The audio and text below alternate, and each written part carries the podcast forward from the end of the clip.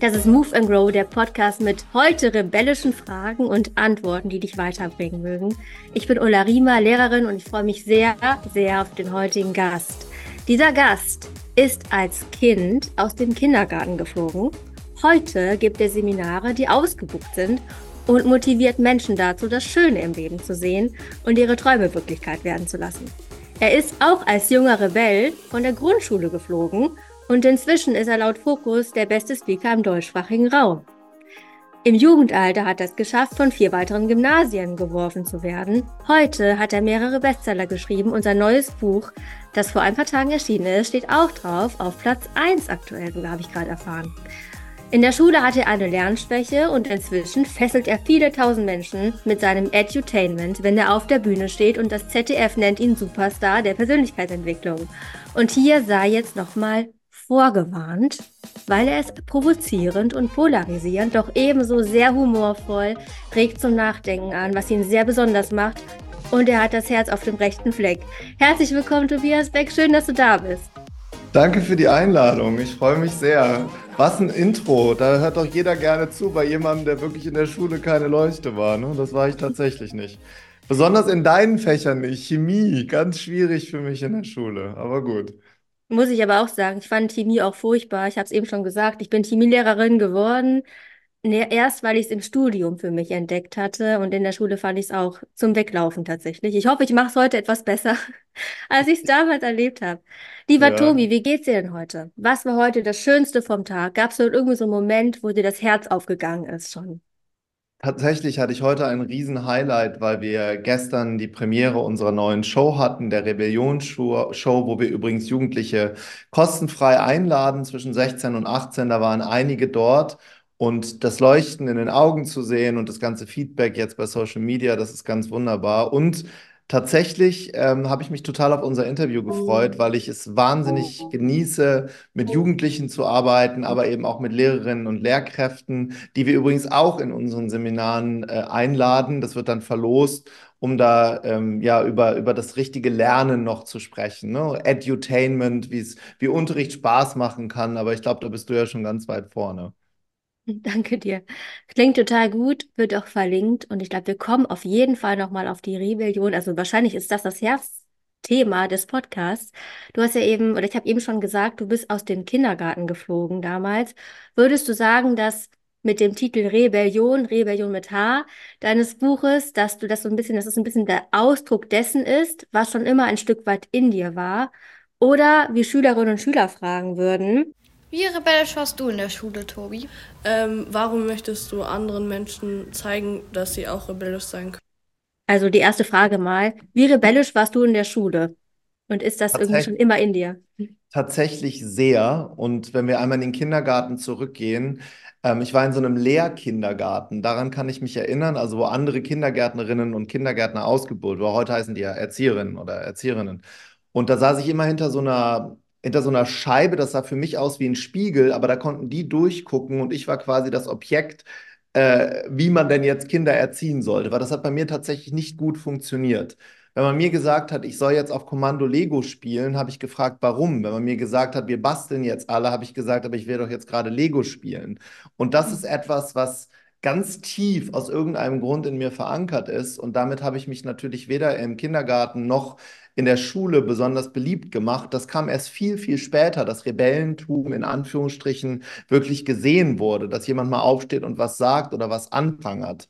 In der Anmoderation hast du gesagt, dass ich von den Schulen geflogen bin. Meine Mutter hat es eigentlich cleverer gemacht, weil ich ein Lehrerkind bin. Also meine Mutter war Lehrerin, meine, meine, meine, meine halbe Familie besteht aus Lehrerinnen. Meine Schwester ist Lehrerin, meine große Schwester ist Erzieherin. Und meine Mutter hat es so hinbekommen, dass ich aufgrund meiner schlechten Noten immer innerhalb eines Halbjahres gewechselt bin.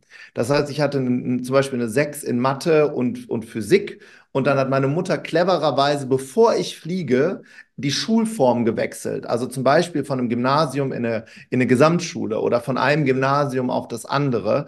Ähm, und ich war tatsächlich jemand, der vom klassischen System von einigen Lehrerinnen für unbeschulbar gegolten hat.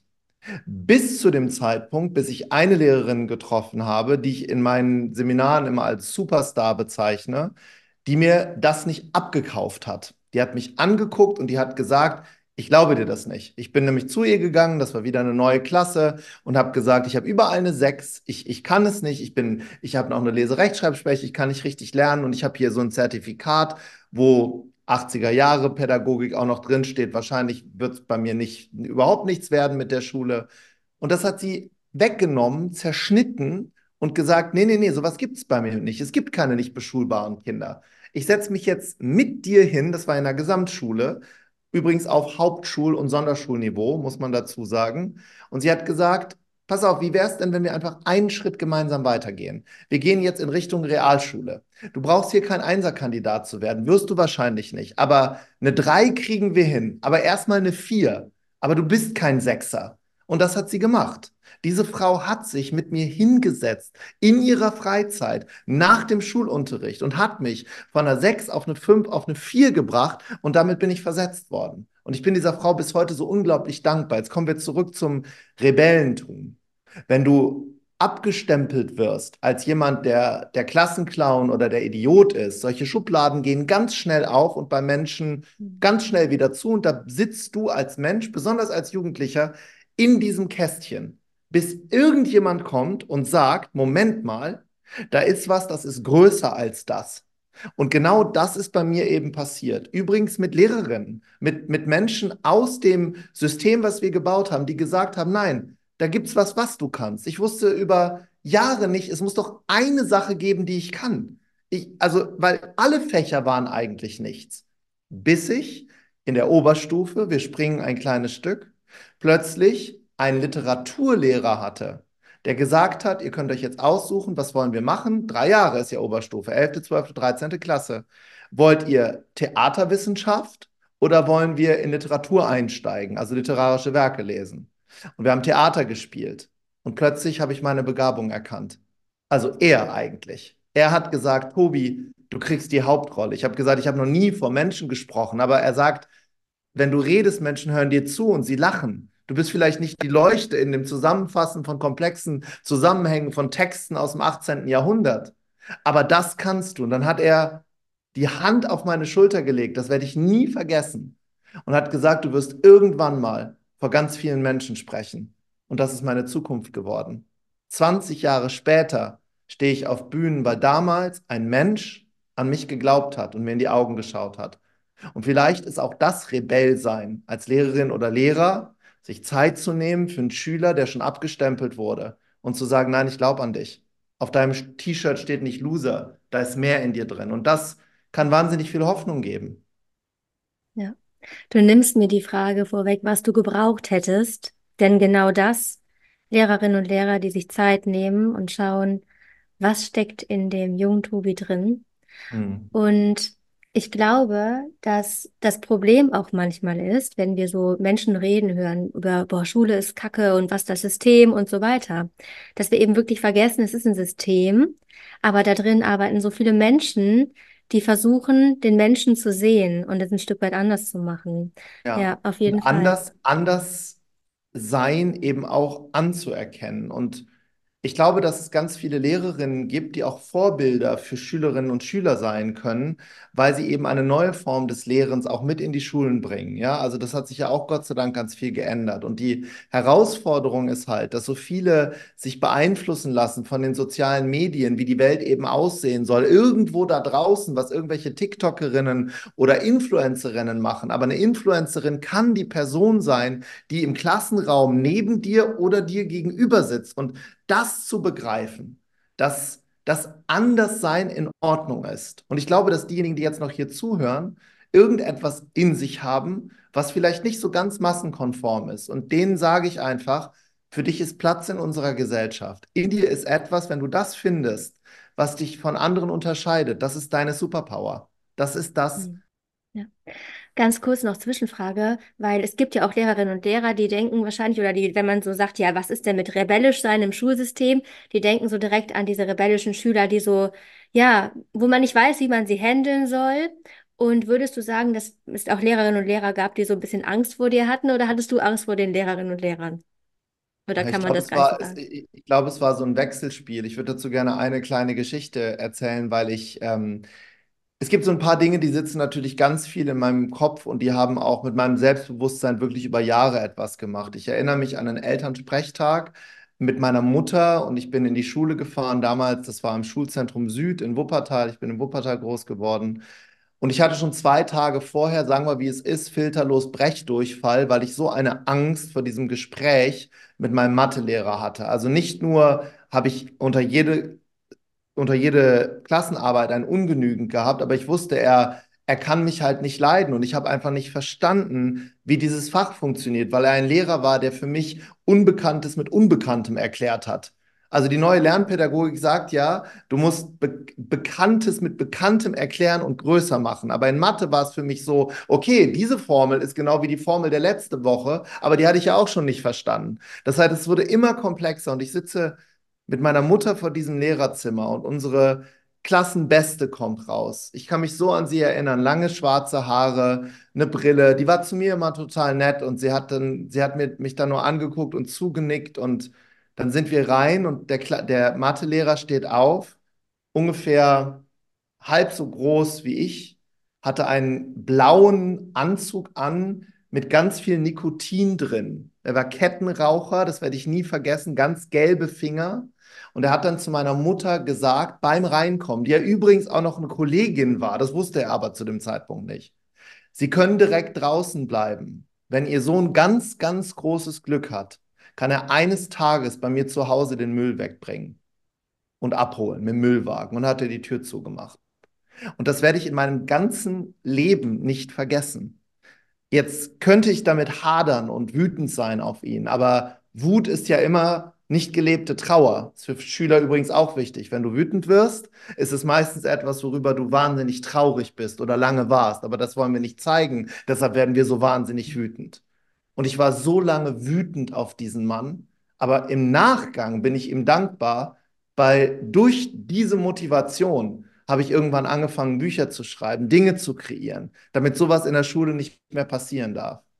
Und die Währung unserer Welt, das ist nicht Geld oder Einfluss, sondern das ist Zeit. Es gab Lehrer, die haben sich hingesetzt, wie ich gerade schon gesagt habe, und haben gesagt, nein, wir machen ein bisschen weiter. Und der hat mich halt in eine Schublade gesteckt. Und Ja. ja, das, das ist eine der Geschichten, die mich bis heute geprägt haben. Mhm. Ja, danke fürs Teilen. Ich glaube, es Mhm. gibt immer wieder so Stellschrauben oder bestimmte Situationen im Leben, wo es die einen die Enge gibt und die anderen, die uns irgendwie trotzdem auch wachrütteln, um zu sehen, so werde ich niemals sein wollen oder so werde ich Empathie für andere Menschen hochschrauben noch. Also dadurch, dass du das so erfahren hast, hast du ein unglaublich gutes Einfühlvermögen für die, denen es auch so geht, für deine Kinder, für Emil und Maya Total, zum Beispiel, falls ihnen auch total. passieren sollte, ne? Ja. Und, Und deswegen ist es so halt, wichtig. wir Mhm. kommen halt alle nackt auf die Welt und wir sind unsicher. Also auch der Mathelehrer. Dieses, dass wir gemeinsam in einem Klassenraum an etwas arbeiten. Du als Lehrerin, ich als Schüler. Jetzt, wenn ich Kurse gebe, gehe ich nicht dahin und sage, ich weiß alles besser und kann alles besser, auch in meiner Zeit, als ich als Hochschuldozent gearbeitet habe, sondern wir arbeiten gemeinsam wie eine Art Orchester an etwas. Und wir sind beide ein Musikinstrument, aber ich bin hier nicht der Dirigent. Das ist ein, ein komplett, eine komplett andere Herangehensweise. Und, und diese, auch ist natürlich, du hattest vorher gesagt, gibt so Schüler, die auch zu Lehrern total blöd sind. Klar, blöde Sprüche, cool bis auf Anschlag, Mauern bauen. Das ist, wenn wir ehrlich sind, und das weiß auch jede Lehrkraft, das weiß auch ich auf meinen Seminaren, das ist ein Schrei nach Aufmerksamkeit und Liebe. Ansonsten würde die Schülerin oder der Schüler oder in meinem Fall junge Erwachsene das doch gar nicht machen. Und, und da einfach ein bisschen sich selbst zu beobachten. Welcher Teil ist da gerade in mir, der gerade absolut getriggert wird, ne? Dieses, Mhm. Ja. dieses, dieses, also ja, ich glaube, das ist wichtig zu verstehen. Ja, passt ganz gut zu einer Frage, die ich gestellt habe, und zwar, äh, wie, welche Schülertypen es gibt in Bezug auf das rebellisch sein oder nicht rebellisch sein. Und hier direkt die Entschuldigung. In deinem Buch hast du auch geschrieben, dass es eigentlich total blöd ist, dass wir in so einer Gesellschaft sind, wo wir so Leute in Schubladen stecken oder wie schwarz-weiß denken und so schreibst du, habe ich eben noch kurz gelesen. Ähm, aber trotzdem haben wir so ein bisschen überlegt zusammen, was für äh, Richtungen gibt es denn so? Und das spiele ich dir mal vor. Ja. Typ, also Richtung rebellisch sein in der Schule oder auch nicht rebellisch sein, Schülertypen. Es gibt einen Schülertyp, der ist sehr intelligent und der kann verstehen, wieso, ähm, wieso manche Systeme in der Schule veraltet sind. Und dann ist er halt auch noch ein extrovertierter Typ, der vielleicht dann auch noch sein, das dann eben auslebt und das ist ja vielleicht sogar was Gutes. Ähm, nur muss man immer, gibt es dann halt manchmal Probleme, wie er es ausdrückt und äußert, äh, dass es manchmal zu harsch ist.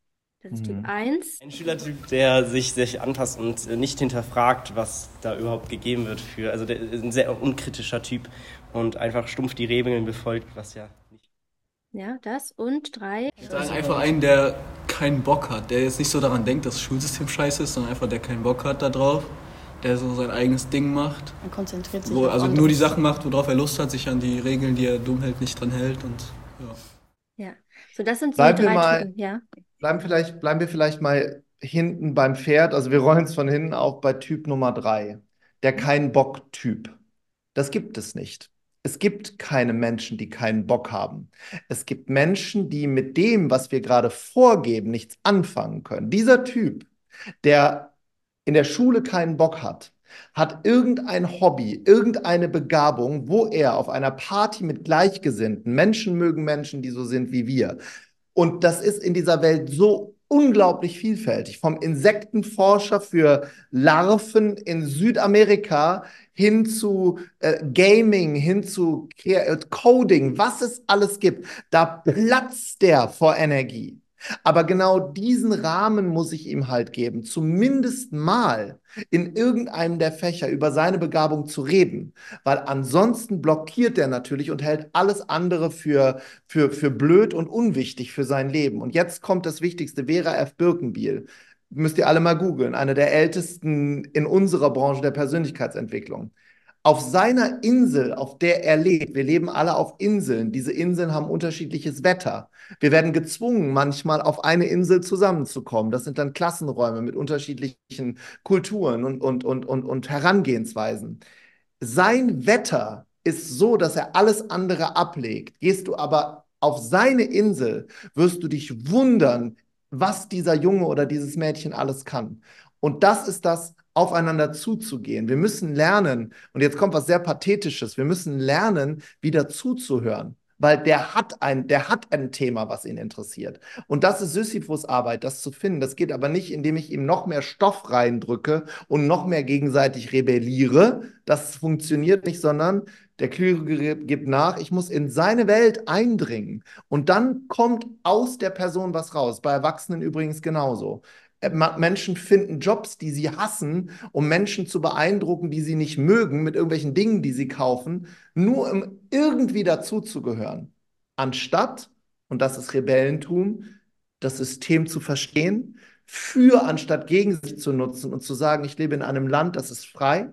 Ich habe alle Möglichkeiten der Welt und das, was die Schule mir nicht gibt, weil es eben einfach so ist, wie es ist, das hole ich mir abseits der betretenen Pfade, zum Beispiel im Internet. Da muss ich mir aber keine Katzen angucken, die durch Klappen laufen, was übrigens Milliarden Menschen tun, sondern ich kann mich in Themengebiete reinsaugen lassen. Und jetzt kommt der, der kritische Punkt, die ich dann wieder mit in die Schule bringe. Und schon funktioniert das Spiel. Aber über die Person, über den Rebell zu lästern und der ist komisch und der ist anders. Menschen, die mit dir über jemanden lästern, lästern hinter deinem Rücken über dich. Muss ich auch verstehen. Wenn dann so Gruppen, ja, das, das ist der Komische in der Klasse. Der Komische in der Klasse hat eine Geschichte. Der hat was erlebt, sonst wäre er nicht so. Und da müssen wir hingehen, Lehrer und Schüler zusammen, gemeinsam. Wir leben nicht auf der Erde. Du und ich, Ulla, alle, dein ganzes Kollegentum und alle Schüler, wir sind die Erde. Du, wenn wir das verstanden haben, gibt es eine Klassengemeinschaft. Und da ist der Rebell übrigens auch dabei. Und der Clown und die Eitle und der, der uneitel ist. Die sind alle mit darin. Und das ist die Vielfalt unserer Welt. Und wenn wir das verstanden haben, dann wird es leichter, wenn du mich fragst. Ich kann es nur unterstreichen und es ist auch, es ist, wie du schon sagtest, manchmal schwer, erstmal zu erkennen, ah, die und die eine Person, da trägt sie irgendwas mit sich und dann in dem Unterricht, wo 30 Schüler sitzen und ähm, ja, einer Sache folgen, einer Person oder eben irgendwelchen Dingen, die wir dann auch mit ihnen kreativ umsetzen wollen. Und es gibt tolle Beispiele. Ich hatte letztens ein, eine Schülerin, die auch wirklich sehr auffällig ist, Klasse 5 und unglaublich ja, in, auch im Lehrerzimmer wird immer gefragt, wie schaffen wir es bloß, dass wir die irgendwie richtig bedienen, dass wir die an die Hand nehmen können. Und in einem ganz anderen Kontext habe ich dann rausgefunden, dass sie brillant Klavier Hm. spielt. Aber wirklich Mega. so krass, wo ich dachte, Ja, mein, oh mein, wie krass. Und das allein schon, das verändert so viel auch in der eigenen Haltung als ja, Lehrperson, sowas auch so ein Stück weit wie ein Detektiv herauszufinden oder eben ja. Einfach die Augen offen zu halten. Ja. Es gibt, es gibt eine Sache, die ich bei Menschen anschaue, ähm, wenn ich, wenn ich anfange, mit ihnen zu arbeiten. Und das ist vielleicht wichtig, so in der Außenwirkung, dass wir einfach auf andere wirken. Weil viele junge Menschen sind sich dessen, glaube ich, gar nicht bewusst. Viele Lehrerinnen übrigens auch nicht und ich mir auch lange nicht. Unser Licht, wenn ich das jetzt mal als Energie bezeichne, ist entweder an oder ausgeknipst. Also mit anderen Worten, ich bringe in einen Raum was mit oder ich nehme etwas aus dem Raum. Aus einem Raum etwas zu nehmen bedeutet zu stören, zu quengeln, äh, dagegen zu gehen. Mitzubringen ist to, äh, in, in dem Raum zu dienen. Das klingt vielleicht ein bisschen verrückt, aber es gibt da nur zwei Gruppen von Menschen. Es gibt die Nehmer und es gibt die Geber. Und dann im Kopf vielleicht irgendwann zu einem Geber oder zu einer Geberin zu werden, egal in welchem Kontext, wo du bist, das ist spannend. Und bei dem, was du gerade gesagt hast, gibt diese Geschichte der ganz bekannten amerikanischen Musical-Darstellerin, die von einer Schule auf die andere wirklich also runtergenommen wurde, bis sie dann auch in einem, im amerikanischen System nicht beschulbar war und bei einem Schulpsychologen saß. Und diese Geschichte ist damals durch die ganze Presse gegangen, weil dieser Schulpsychologe hat irgendwann zu der Mutter gesagt, ich muss ganz ehrlich sagen, wahrscheinlich, in Amerika darfst du ja auch zu Hause beschulen, beschulen Sie das Kind zu Hause, ob sie irgendwann einen Abschluss bekommt, ist mir unsicher, äh, bin ich mir unsicher.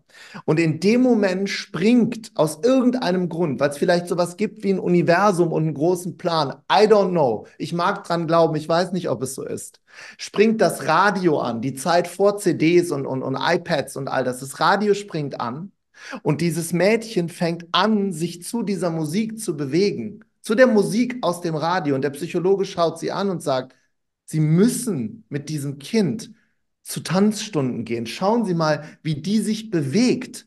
Und da war sie acht oder neun. Und diese Frau von diesem Arzt ist 15 Jahre später die bekannteste Musical-Darstellerin in den USA am Broadway weil einer hingeguckt hat. Sie, also das ist wieder das Ding. Kleine, die, kleine Dinge machen einen großen Unterschied. Radio geht an, plötzlich ist derjenige in der Stärke.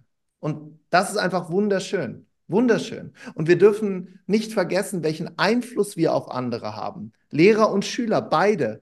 Die Geschichte der Honigbiene. Die Honigbiene weiß nicht, dass sie für das Ökosystem unserer Welt verantwortlich ist.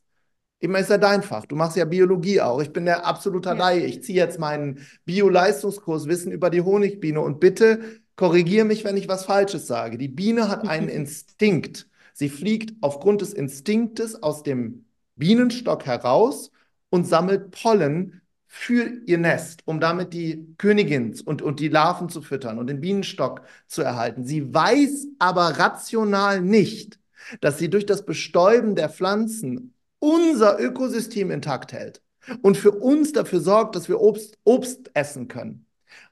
Und was will ich damit sagen? Der eine oder andere wird mir gar nicht folgen können. Mit dem, was du tust, hast du immer einen Einfluss auf das große Ganze, ob du das willst oder nicht willst. Und deshalb ist es nicht egal, wie ich mich Lehrerinnen und äh, Lehrern gegenüber verhalte oder anderen Mitschülerinnen. Das ist nicht egal, weil dahinter steckt immer was Großes.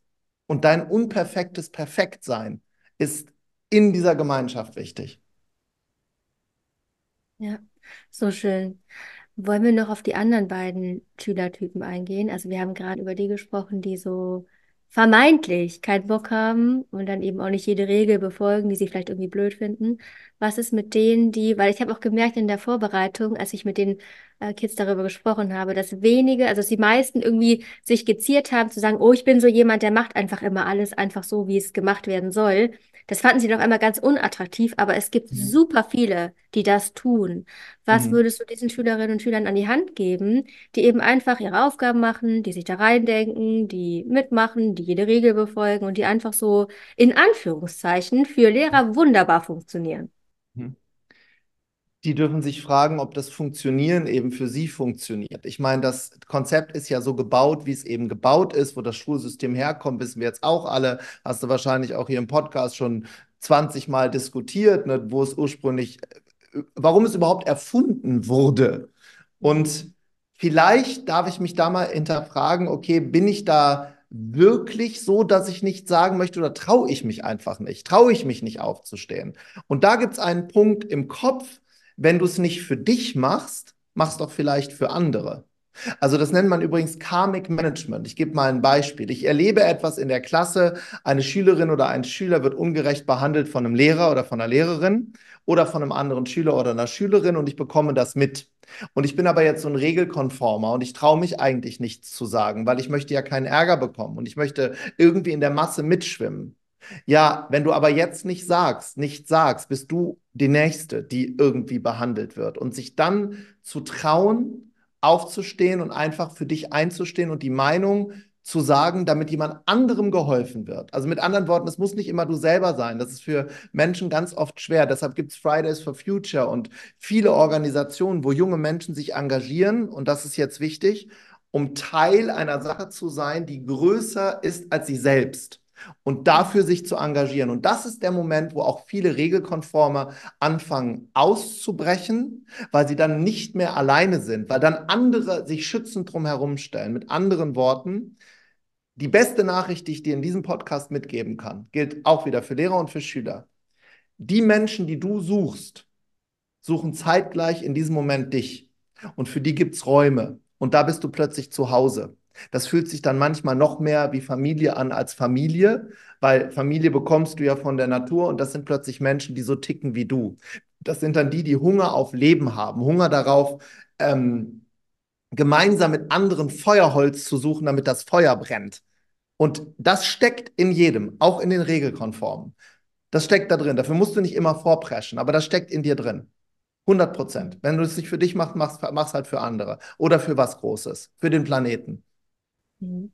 Und dazu noch zu ergänzen, das ist ja die eine Sache und dieses, was den Schülerinnen und Schülern auch teilweise unangenehm ist, so abgestempelt zu werden als jemand, der so alle Aufgaben immer richtig macht und auch jede Hausaufgabe und einfach so auch alle Arbeiten, die so von den Lehrerinnen und Lehrern aufgegeben werden, so ganz Mhm. richtig, ja, ganz minutiös zu bearbeiten. Und ich glaube, da würde ich wirklich auch sagen, dass man schaut, mache ich das jetzt, weil es mich wirklich interessiert und weil ich einfach auch Freude daran habe, mich da richtig reinzufuchsen. Ich hatte auch Mhm. Fächer, ey, ich hatte keinen Bock auf Geschichte. Ich habe da einfach kein Gefühl für gehabt, hatte Mhm. es aber im Abi. Und ich bin dann reingetaucht und habe wirklich dann versucht, über dieses sich daran festbeißen, ähm, Energie und Freude rauszubekommen. Es hat bei mir funktioniert. Aber ich habe es nicht für die Note gemacht, sondern für dieses, ich muss es eh machen, ich lasse mich drauf ein, ich setze mich hin und mit Disziplin so ein Stück weit bin ich aber dann in die Freude gekommen. Es gibt aber auch die, die das nur um diese Note machen und Mhm. warum auch immer, aber diese intrinsische Motivation selbst da nicht finden und ihren Wert davon so sehr abhängig machen. Und das finde ich super, super schade, dass da unser System, wohlgemerkt, Mhm. wenige Menschen, aber vor allem das System sagen, ey, am Ende gibt es diese Note. Es Ich gibt glaube, super das viele liegt- Menschen, die das anders machen, aber ja. Ja, ich glaube ganz, das liegt aber ganz stark am Elternhaus. Das Mhm. ist halt oft Liebe gegen Leistung. Also kriegst eine Eins, bist du jemand am Tisch, Papa lobt dich, Mama lobt dich. Stimmt. Äh, Tante Hildegard hat angerufen, welche Note hast du denn? Ich glaube, dass es das immer noch gibt. Dann ist es ungesund. Es gibt aber auch Menschen, die wollen gute Noten haben. Das finde ich total gesund. Weil eine Sache darfst du nicht vergessen. Es gibt ja mittlerweile sehr viele Studien zu solchen Dingen, wo du über 50 Jahre gucken kannst, aus wem wird denn mal was. Also A wird aus jedem Menschen was. Wir entwickeln uns alle in unserer Form des So-Seins und Erfolg hat nichts mit Geld oder Einfluss oder Macht zu tun, sondern für mich persönlich ist die Definition von Erfolg, bin ich glücklich, wenn ich morgens aufwache. Das ist für mich ein, ein, ein, Wert, den ich, den ich greifen kann.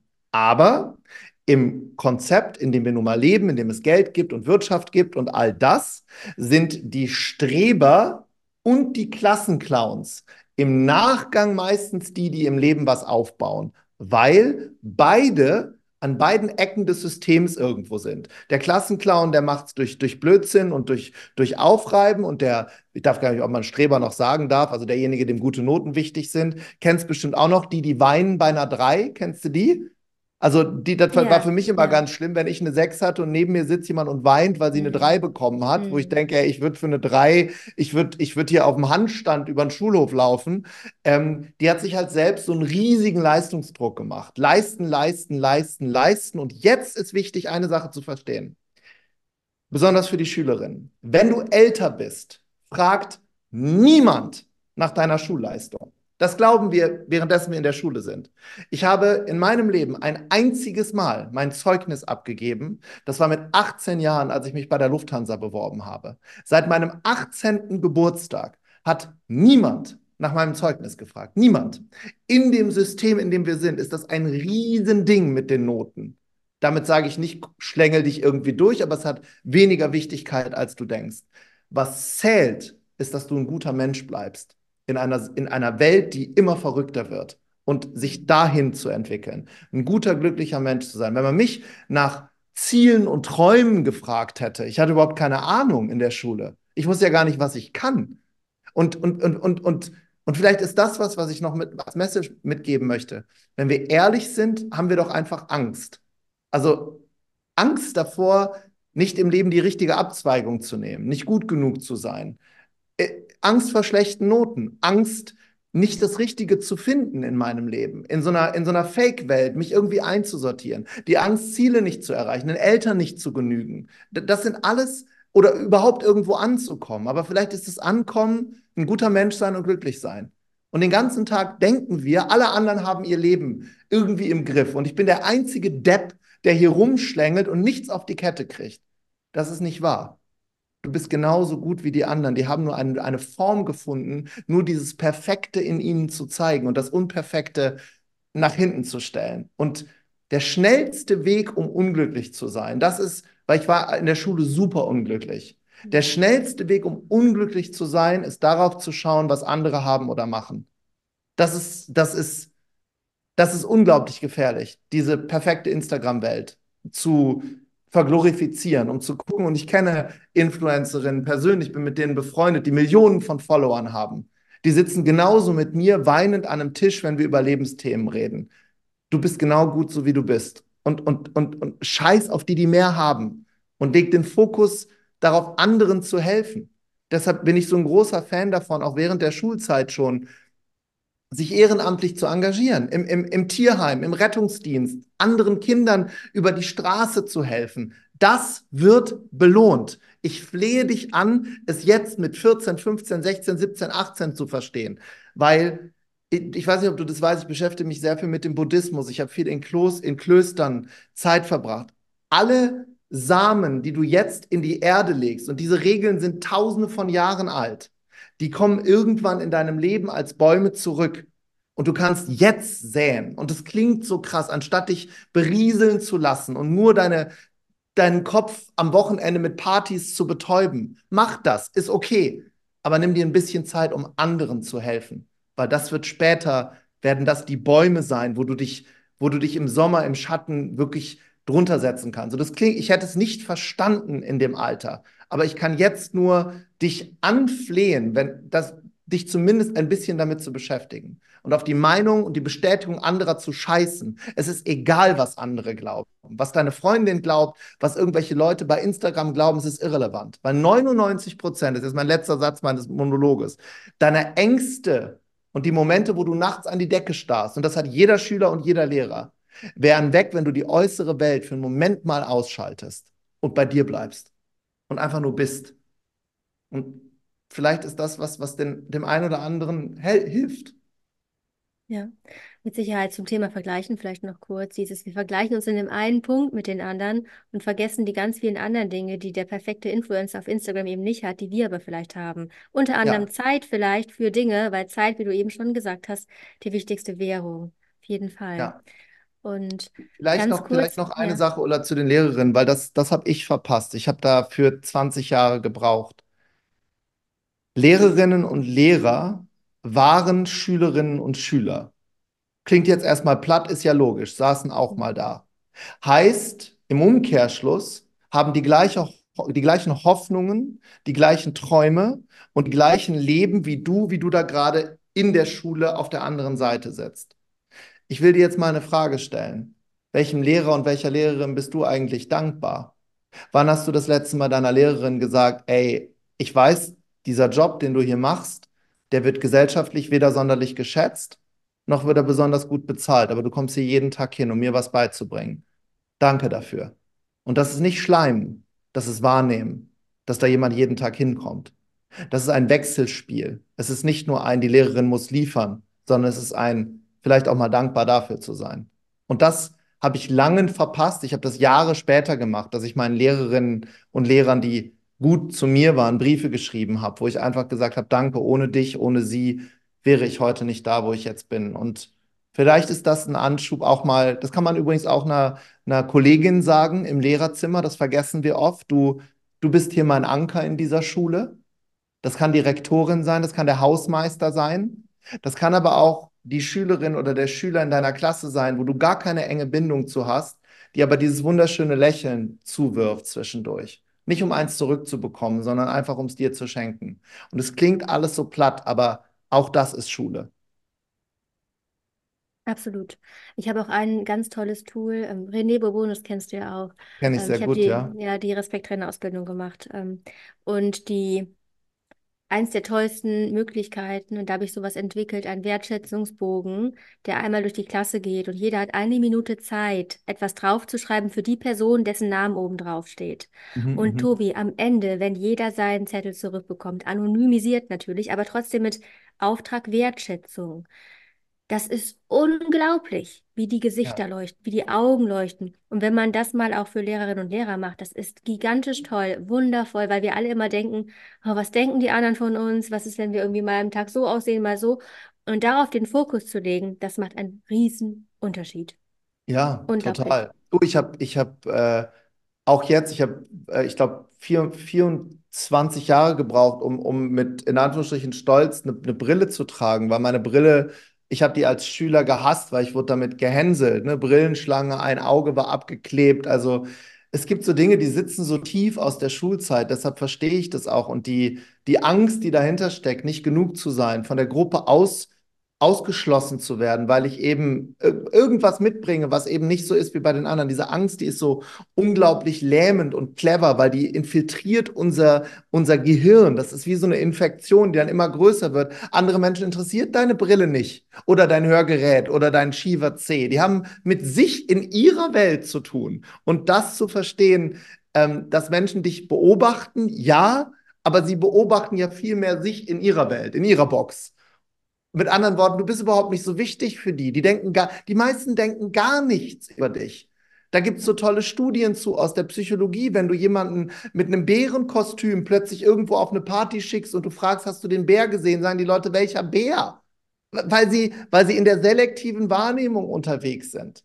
Ich habe noch eine Message, die mir wichtig ist, weil wir haben jetzt über die verschiedenen Typen gesprochen. Es gibt aber auch die, die haben schon ein, ein gewisses Gespür dafür, worin sie gut sind. Also sie haben so, eine, so ein Thema, was auch immer es ist.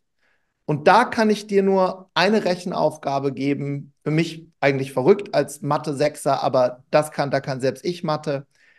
Wenn du eine Stunde am Tag auf das verzichtest, was in diesem Gerät hier ist, also die Welt beginnt ja außerhalb dieses Kastens, wenn du eine Stunde darauf verzichtest und du machst eine Stunde am Tag etwas, in dem du an deinem Traum arbeitest, besser zeichnen, besser malen, besser was auch immer, dann sind es 365 Stunden in einem Jahr.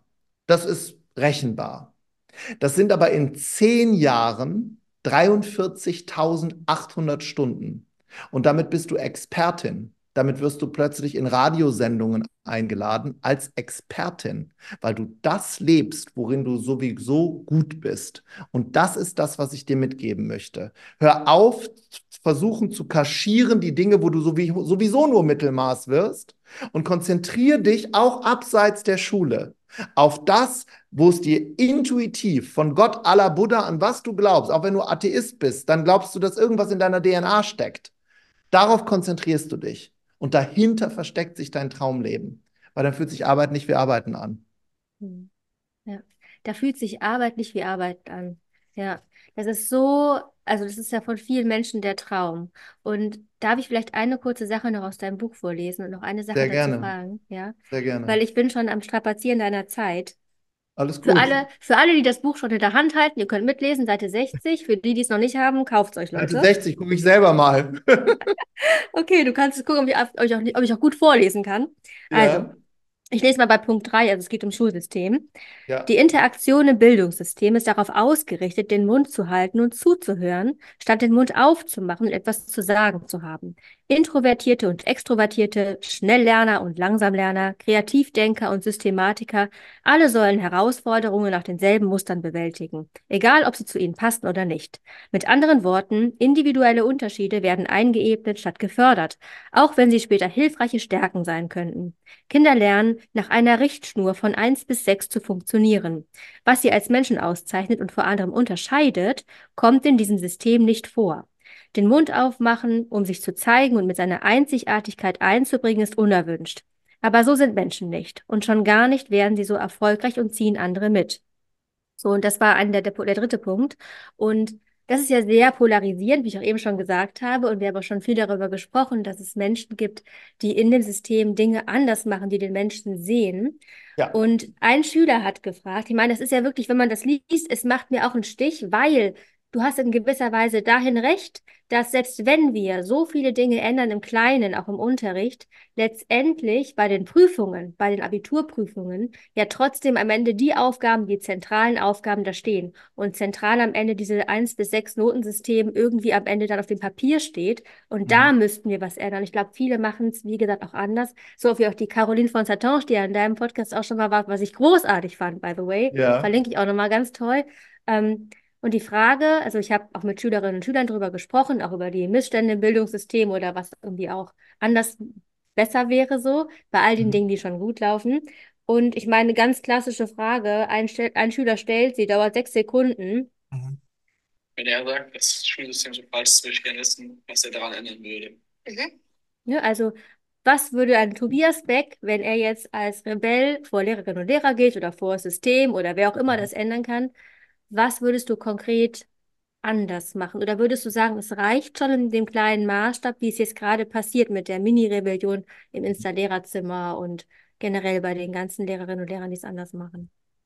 Also zum einen habe ich mir persönlich auf die Fahne geschrieben, meinen Konjunktiv rauszunehmen. Das heißt, ich stelle mir nicht die Frage, was würde ich ändern, sondern ich ändere in meiner Form des So-Seins, in meiner Welt, indem ich Lehrerinnen kostenfrei zu meinen Kursen einlade, wie Lernen eben anders funktionieren kann, so dass aus den Schülerinnen das Große, was in ihnen steckt, herausgeholt wird. Das ist jetzt mein Teil, das zu tun, aber das wirklich Wichtige, wenn ich politisch Einfluss nehmen könnte, jetzt bin ich beim Konjunktiv, da habe ich mich bewusst dagegen entschieden. Ich war eine Zeit lang politisch aktiv. Da, äh, habe ich nur gedacht, ich, ich, ich wohne wirklich im Wald, also das, aber da bräuchten wir jetzt zwei Stunden für, warum ich mich dagegen Mhm. entschieden habe. Mhm. Was ich konkret ändern würde sofort, wäre die Norm anzupassen. Dieses Norma, diese Norm von 1 bis 6, du bist 1, du bist 6, du bist ungenügend, du bist sehr gut, zu erweitern auf einer Skala, indem ich mir die gesamte Leistung des Kindes in allen Fächern anschaue und das bewerte in ein Weiterkommen in einem System, weil das ist ein Unterschied, weil dann ist Sport genauso wichtig wie Mathe und Mathe wie Chemie und ich kann mich dann auf das was das Kind oder die, die, der Jugendliche, der junge Erwachsene gut kann, konzentrieren. Das würde ich polieren, immer besser machen, auch mit, mit, mit äh, wirklichen Fachleuten aus der, aus der Wirtschaft, aus der Wissenschaft. Und das, was so Medium ist, würde ich in einem Medium-Level lassen. Weil du wirst nicht, wenn du, jetzt das Beispiel mit dem Tierabitur, wenn du Goldfisch bist, wirst du nicht auf den Baum klettern können. Es wird einfach nicht passieren und das ist in Ordnung. Das ist etwas, was ich ändern würde. Mit anderen Worten, Stärken fördern und zwar maximalst. Und die Schwächen so zu machen, dass du ein Grundwissen hast, mit dem du durchs Leben kommst. Das wäre das Erste, was ich ändern würde. Hm. Ich würde dich gerne mal klonen in den Schulen schicken. Ich meine, du warst ja schon in Schulen unterwegs, das verlinken wir auch alles unten. Du hast ja viel Ja, das war ich tatsächlich, ja. Das, ma das so. mache ich auch gerne, ja. ja, magst du vielleicht noch ein bisschen kurz, weil die, die Gäste, die noch zuhören, ich denke mal, dass sie sehr begeistert sind von dir. Also ich bin es auf jeden Fall. Du hast Wer eine weiß. unglaublich tolle Art mitzureißen. Doch, auf jeden Fall. Ähm, was, was hat es mit der Natur auf sich und wie findet man dich? Wie kann man dich treffen? Wie kann man von dir lernen? Danke, dass, dass du das fragst. Also ich glaube, der gute Einstieg ist tatsächlich gerade die Rebellion. Also das, das Buch äh, hat gerade, geht richtig in Deutschland, wie man so schön sagt, ab wie Schmitz Katze. Ich glaube, das kann man auch als Schülerin oder als Schüler schon sehr gut lesen. Äh, und tatsächlich äh, zur Tour. Wir, haben, wir sind in 30 Städten im Jahr 2024 und Schülerinnen und Schüler zwischen 16 und 18 sind eingeladen. Du musst nur deinen Schülerausweis oder deinen Ausweis schicken und dann darfst du an so einem Abend da teilnehmen. Und was wir dort machen, sind Übungen in deiner persönlichen Entwicklung. Und zwar stellen wir uns drei Fragen, die ich dir auch als Fragen mit in diesem Podcast noch mitgeben möchte. Die wichtigste Frage, die, die ich dir mitgeben möchte, ist die wichtigste, die mir jemals gestellt wurde. Und die ist, will ich das? Und zwar einmal mit einem großen Will. Diesen Satz kann ich in verschiedenen Formen aussprechen. Damit möchte ich gerne enden. Ich kann sagen, will ich das? Also ist es intrinsisch in mir, will ich das wirklich tun? Will ich studieren? Will ich die Ausbildung? Will ich einen Führerschein? Will ich zu der Party? Die andere Form der Aussprache wäre, will ich das? Also kommt das von mir oder kommt das von den anderen? Will ich das? Ist es mein Weg? Und die dritte Frage in derselben Frage ist, will ich das? Will ich die Party oder nicht die andere? Will ich dahin fahren in meinen Ferien, um zu feiern? Oder wie wäre es mit dem sozialen Engagement in einem Jugendcamp, wo ich mich anderen hingeben kann? Also das. Und das sind so die Fragen, wo wir bei der Tour drangehen. Im Endeffekt haben Menschen nur drei große Lebensfragen. Wer bin ich? Wer sind die anderen? Und für, für, für was mache ich das Ganze hier überhaupt? Und da gehen wir ein bisschen ran. Werden wir die abschließend beantworten? Nein, ist nicht möglich. Aber wir gehen ran. Mhm. Toll. Also kommt auch in die Shownotes. Und ich habe ja viele Leute. Vielleicht werden dann einige Städte in der Nähe voll. Das würde mich die, freuen, also mit. Jugendlichen. Mm, super. Äh, ich habe eine letzte Frage, Tobi, die ich jedem Gast stelle. Du kannst Schülerinnen und Schülern, Menschen, Lehrern, allen Leuten an den Badezimmerspiegel eine Nachricht schreiben, die sie jeden Morgen lesen. Mhm. Was schreibst du Menschen an ihren Badezimmerspiegel? Tatsächlich muss ich dazu eine Minute ausholen, weil meine Antwort jetzt eine andere ist als von vor zwei Jahren in einem Interview. Vor zwei Jahren habe ich jedem den Satz gesagt, den ich am wichtigsten fand, und der lautet, du bist die Summe der Menschen, mit denen du dich umgibst. Und dazu stehe ich auch noch. Nach meinen Reisen mit Menschen, die so viel weiter sind als ich und einer Begegnung mit einem Mönch in Thailand, dem ich mehrere Tage die Füße massiert habe, bevor er mit mir gesprochen hat. Jemand, der seit 40 Jahren nichts anderes macht, als die größten Schriften dieser Welt zu lesen. Den habe ich gefragt, was passiert eigentlich, wenn unser Leben hier vorbei ist? Also wenn hier das alles durch ist, die Frage der Menschheit, was ist dann? Leben wir weiter, sterben wir, wo geht's hin? Und er hat in dem Moment gesagt, und das kommt an den Badezimmerspiegel, er hat gesagt, dir wird noch eine Frage gestellt. Wenn das hier vorbei ist und deine Herzlinie auf Null geht, stellen sich all deine Träume und Wünsche, die du in deinem Leben hattest, aber nicht gelebt hast, in manifestierter Form um dein Sterbebett. Dir gegenüber erscheint plötzlich die, die Person, die du hättest sein können, wenn du dich nicht deinen Ängsten hingegeben hast. Aber du kannst nichts mehr sagen, du kannst nicht mal mehr atmen, weil es ist noch ein einmaliges Ausatmen. Und in dem Moment wird es schwarz und du läufst durch einen Tunnel. Und da kommt rückblickend auf dein ganzes Leben eine einzige Frage. Und die ist so laut in deinem Ohr, dass du sie nicht überhören kannst. Und sie ist so groß, dreidimensional vor deinen Augen. Du fühlst sie in jeder Zelle deines Körpers. Und die lautet, und? Wie war es im Himmel? Und das das verändert alles. Das, was du gerade hast, ist alles, was du jemals haben wirst. Wenn du heute Morgen aufgewacht bist, als Lehrerin oder Schülerin, und du hattest keine Schmerzen, du hast gefrühstückt und du stehst gerade auf zwei Beinen, ist das der glücklichste Tag deines Lebens. Und wie war es im Himmel? Jeder Schultag, jede Stunde, jede Sekunde. Und wenn ich das realisiere, sind Dinge in eine andere Perspektive gestellt. Das kommt an meinen Badezimmerschrank. Danke, Tobi. Herzlichen Dank, von Herzen Dank. Es war ein wirklich ganz, ganz berührendes Gespräch und ja, ich bin sicher, es wird ganz viele Menschen erreichen und ins Herz treffen, so wie auch deine Tour wahrscheinlich ganz viele. Also ich wünsche es dir so sehr, dass du richtig viel Spaß auf deiner Tour hast und richtig viele. Das habe ich. Ha, ich weiß, ich kann es dir so gut vorstellen und wir sehen uns bestimmt. Ja, Das ich freue mich total, Danke dass du für deine bist. Arbeit. Danke, dass Danke du das dir. machst. Cecilia. Danke dir. Dieses Interview hat mich extremst bewegt. Ich hoffe, dass es bei dir auch so ist. Tobias Beck ist ein Mensch, der mich tatsächlich auch ein Stück weit angeschubst hat, einen Podcast zu starten, aus verschiedensten Gründen. Unter anderem, dass in manchen Podcasts, wo über persönliche Weiterentwicklung gesprochen wird, oftmals die Leute auch sagen, und so auch Tobi, ja, das lernt man halt nicht in der Schule. Und da habe ich mir gedacht, ja, das stimmt. Kann ich dir nur recht geben. Und es gibt viele Dinge, die sollten in die Schule. Und das ist mitunter auch der Grund, warum ich über diesen Podcast hier den Tellerrand ein wenig öffne. Und eben auch schon so viele Menschen hier zu Gast waren, die groß, eine große Bereicherung sind. Und Tobi natürlich eine als der Traumgäste, so sage ich das wirklich mit tausend Ausrufezeichen. Und ich möchte dich nur noch mal ganz herzlich einladen, in Tobis Podcast reinzuhören, den ich dir unten verlinke, der Tobias Beck Podcast. Sein Buch, das Rebellion-Buch mit H, weil es darum geht, dass du dein inneres Bambi zum Leuchten bringst. Und natürlich auch seine Website, seine ganzen Programme, wo er Menschen zeigt, wie sie selber auf der Bühne performen können, wie sie sich selber trauen, für sich aufzustehen, andere zu unterstützen und mit ihrem Herzensthema nach draußen zu gehen. All das findest du in den Show Notes. Und wenn du jugendlich bist oder wenn du Lehrerin und Lehrer bist und Jugendliche animieren möchtest, ihren Weg ein Stück weit für sich zu gehen und aufgerüttelt zu werden oder einfach auch Bock haben, Tobi live zu sehen, Leute, nutzt die Chance. Euer Schülerausweis ist der Eintritt in seine Tour, die Rebellion-Tour, unten auch verlinkt. Und er hat jetzt unter anderem auch, habe ich in dem Podcast auch gesagt, Caroline von Satange interviewt. Ein ganz tolles Interview mit ihr, was die auch bei mir schon im Podcast war. Ich verlinke beide Folgen unten drunter, wenn du dich mehr für das Schulsystem-Thema interessierst. Aber auch, wo er ja auch im Podcast drauf eingegangen ist, dieses, warum wurde das Schulsystem überhaupt erfunden?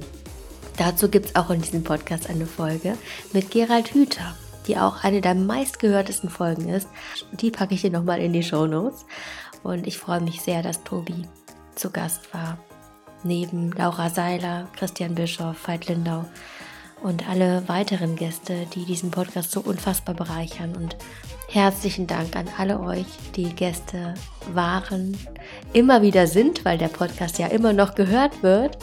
Und natürlich auch an alle, die in Zukunft kommen. Ihr könnt euch freuen. Ich freue mich unendlich, dass es so weitergeht mit diesem Podcast und der natürlich alle Tore auch vor allem öffnet für Lehrerinnen und Lehrer, für alle die, die im Schulsystem wirken, die was in Schule bewegen möchten, denn der Podcast ist weit über das Publikum Schülerinnen und Schüler hinaus und das freut mich sehr. Wenn du weitere Themenwünsche hast, Traumgäste, die du mal im Podcast Move and Grow hören möchtest, wenn du selber hierher mal eingeladen werden möchtest, weil du eine besondere Geschichte hast, dann schreib mir so gerne an moveandgrowpodcast.googlemail.com oder auch über Instagram at ulla-rima. Es sind schon einige Gäste auch über Empfehlungen hier gelandet, die einfach so toll sind. Ich habe mich so gefreut, dass auch einige Menschen auf mich zukommen. Das ist immer ein ganz großer Mehrwert und ich freue mich, wenn du Empfehlungen hast, wenn du diese Folge teilst an andere und ich freue mich natürlich auch sehr, wenn du mir ein bisschen Wertschätzung da lässt, beziehungsweise Wertschätzung an all die Gäste, die schon hier waren, denn denen gilt vor allem die Wertschätzung. Ohne euch, euch Gäste oder die Schülerinnen und Schüler, die immer Audiodateien zur Verfügung stellen. Ohne euch wäre der Podcast doch gar nicht da, wo er gerade ist. Deswegen, oh, so gerne, gib eine Bewertung an alle die, die bei Move and Grow mitwirken, indem du diesen Podcast einfach bei Apple Podcast oder Spotify bewertest, eine Rezension schreibst bei Apple Podcast. Ich lese sie mir durch. Ich freue mich, mein Herz geht dabei auf und ich freue mich vor allem, wenn du nächste Woche wieder mit dabei bist vielleicht bald mit deinem Traumgast, den du gerne mal hier hören würdest, oder mit deiner Audiodatei, wenn du eine einschicken magst. Auch das geht über Spotify oder über Anchor. Da kann man Audiodateien einschicken. Anchor, wobei, nee, ist das ja Spotify für, nee, Spotify für Podcasts. Das ist jetzt, ist ja gar nicht mehr Anchor. Das war früher mal Anchor. Ja, auch das ist möglich. Ich freue mich unendlich, von dir zu lesen, deine Rezension zu lesen, dein Feedback, deine Wunschgäste. Ich freue mich, wenn du in die Folgen reinhörst, die unten in den Shownotes verlinkt werden, wo es direkt weitergeht mit persönlicher Weiterentwicklung, mit großartigen, inspirativen Gästen. Und jetzt genug gequatscht. Ich wünsche dir einen tollen Tag, eine gute Woche. Schön, dass es dich gibt und bis zur nächsten Woche. Mach's gut. Ciao.